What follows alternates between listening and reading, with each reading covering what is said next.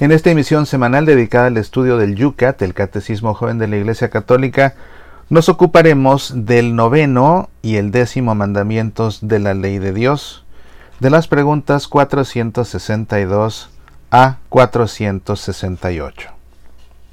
El noveno mandamiento, no consentirás pensamientos ni deseos impuros. ¿Por qué se opone el noveno mandamiento a la vida sexual? El noveno mandamiento no se opone al deseo sexual en sí, sino al deseo desordenado. La concupiscencia contra la que alerta la Sagrada Escritura es el dominio de los impulsos sobre el espíritu, el predominio de lo impulsivo sobre toda la persona y la pecaminosidad que surge de ello.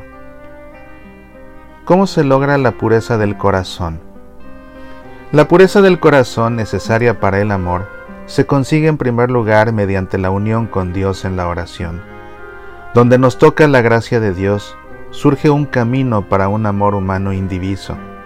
Una persona casta puede amar con un corazón sincero e indiviso. ¿Para qué sirve el pudor?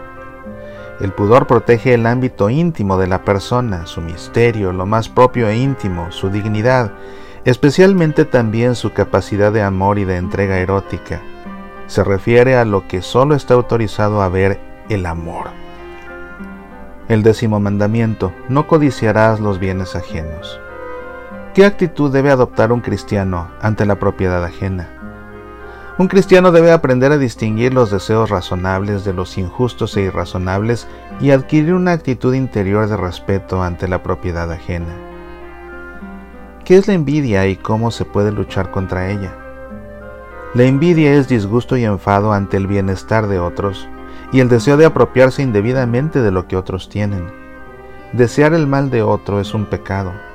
La envidia decrece cuando uno se esfuerza por alegrarse cada vez más de los éxitos y los dones de otros, cuando se cree en la providencia amorosa de Dios también para uno mismo, y cuando se orienta el corazón hacia la verdadera riqueza.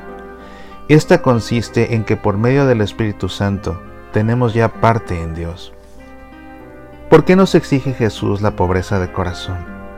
Como dice Pablo en su segunda carta a los Corintios, Jesús, siendo rico, por vosotros se hizo pobre para enriqueceros con su pobreza. ¿Qué es lo que el hombre debería desear más ardientemente? El anhelo último y mayor del hombre solo puede ser Dios. Contemplarle a Él, nuestro Creador, Señor y Redentor, es la felicidad sin fin.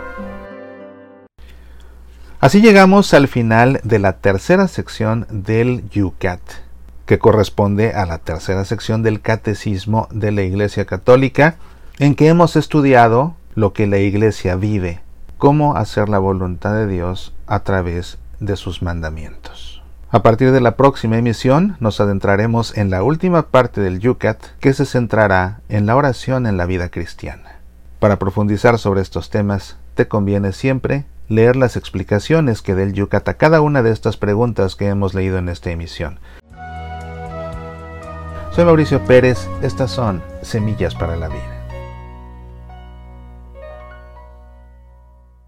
Ya puedes escuchar Semillas para la Vida en Spotify, también en SoundCloud, iTunes, Evox, Facebook, Twitter, YouTube, Tuning Radio y en nuestro sitio semillasparalavida.org. ¿Te gustaría sacarnos al aire en tu estación de radio católica? Escríbenos, apasionate por nuestra fe.